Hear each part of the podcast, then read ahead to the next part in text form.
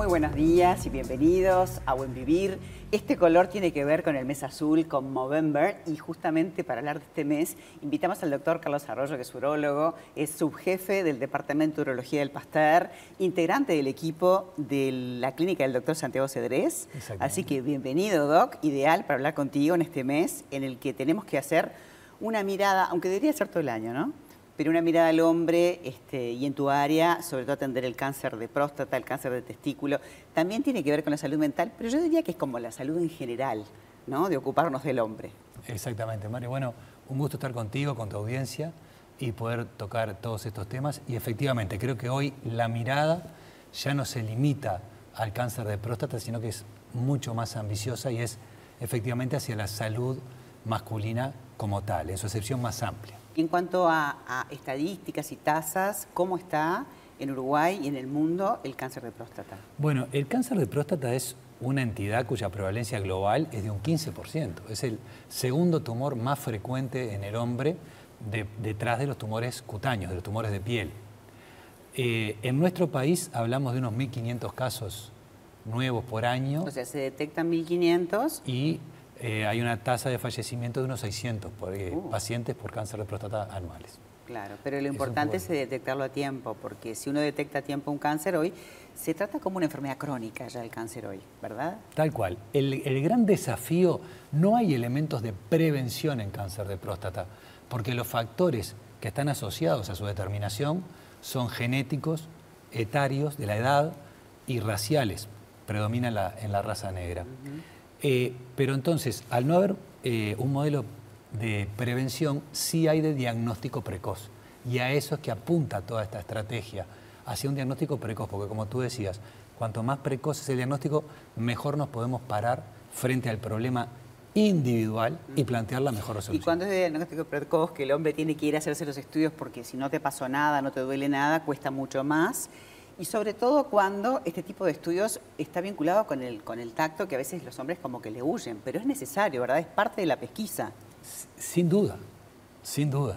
Esto, cada vez que hablamos de esto, ya sea a nivel público, como estamos haciendo ahora, en reuniones, entre amigos, la presencia de, la alusión al tacto rectal siempre está. Es parte del examen, es un examen clínico más. Eh, y en el ambiente, realmente en el ambiente del consultorio, en la intimidad, en esa relación que establecemos con los pacientes, es realmente, prácticamente es anecdótico el paciente que lo sufre. Hacerse un PSA solo es insuficiente. Hay pacientes que son portadores, pacientes, hay personas que son portadoras, tienen un cáncer de próstata, incluso uno agresivo con un PSA normal. Mirá. Y es allí donde es la máxima jerarquía. Eso te diría que puede pasar hasta en un 15% de los casos. Y es allí donde la realización del tacto rectal puede encontrar un nódulo, un área indurada, una irregularidad que nos ponga en la pista, nos lleve a realizar la biopsia y el correspondiente diagnóstico. ¿A partir de qué edad le sugerirías al hombre, que tendría que ir solo, pero a veces lo lleva a la mujer, a visitarte, a hacer esa pesquisa, a quedarse tranquilo, a hacer los chequeos de control? Yo te diría que a nivel de población general, a partir de los 50 años. Pero si se trata de una persona de raza negra, si se trata de una persona que tiene antecedentes familiares de cáncer de próstata o cargados antecedentes de cáncer de mama o colon en la familia, que es lo que se asocia a mutaciones genéticas que pueden estar en la base de un cáncer de próstata, en esos casos comenzar 5 a 10 años antes, en el entorno de los 45 años. Bien, eso es un dato bien importante.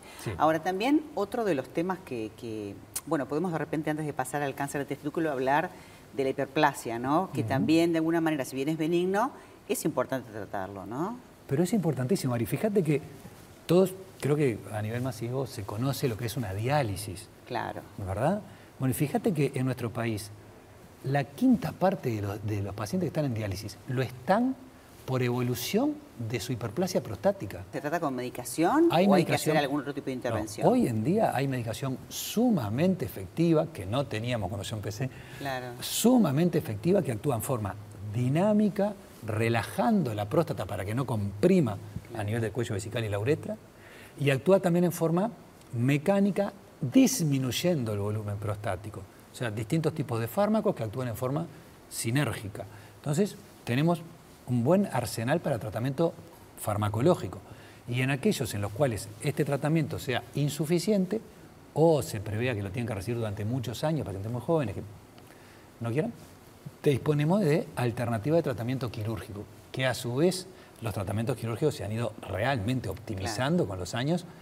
Mucho menos invasivos. Mucho menos. Fíjate que hoy, por ejemplo, pacientes que de repente sí o sí hace 10 años tenías que operarlos por una incisión abdominal, abrir la vejiga, hacer la nucleación de la próstata, hoy, hoy se puede hacer a través de la uretra, sin incisión, como una sin abrir como una... Seguro, como a través de la uretra, del conducto del pene, con, con láser, hacer la nucleación y sacar la próstata.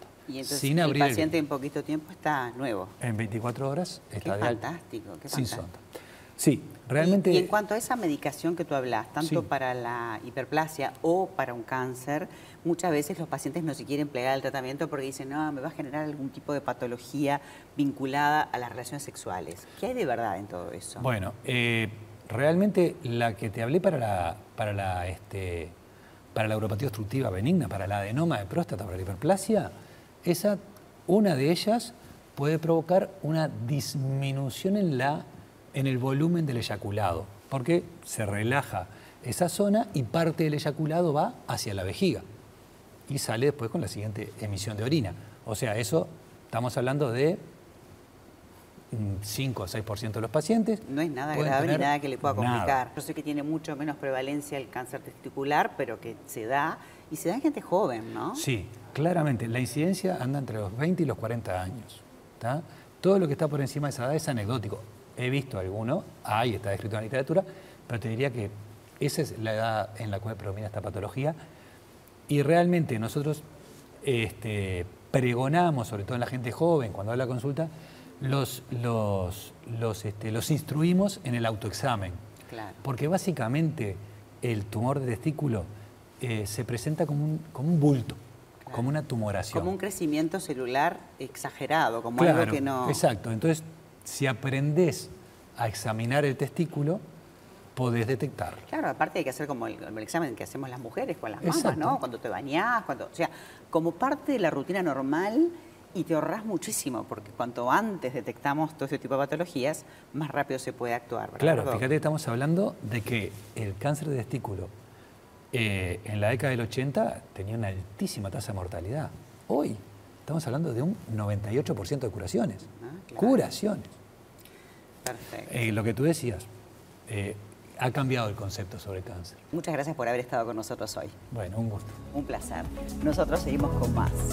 Y ahora te quiero hablar de CM Slim. ¿Sabes lo que es? Bueno, es un aparato, una máquina que trabaja con electromagnetismo médico y lo que hace es contracción de la masa muscular. Pero no solamente como hacías antes que te ponían electrodos y era la fibrita, es todo el grupo muscular. Entonces se puede aplicar en abdomen, en, músculos grandes, en las piernas, en glúteos, en espalda ¿Y qué va a hacer? Va a ser un montón de repeticiones, 30.000 repeticiones en media hora, algo que sería inviable hacer en un gimnasio. Esto no quiere decir que no hay que hacer ejercicio, hay que complementar, hay que caminar, pero cuando por eso querés que tu músculo crezca o que se haga esa hipertrofia, que se marque la musculatura, es fantástico. Para cualquier persona, ya sea para ser autónomo, para estar más marcado, más fit para el verano, para ayudarte en esa musculatura que de repente las mujeres que quieren trabajar los glúteos y esos músculos grandes, es ideal. Imagínate hacer 30.000 repeticiones, pero acostada en una camilla, eso es lo que logra CM Slim. Hace la consulta en el consultorio MID y después me contás.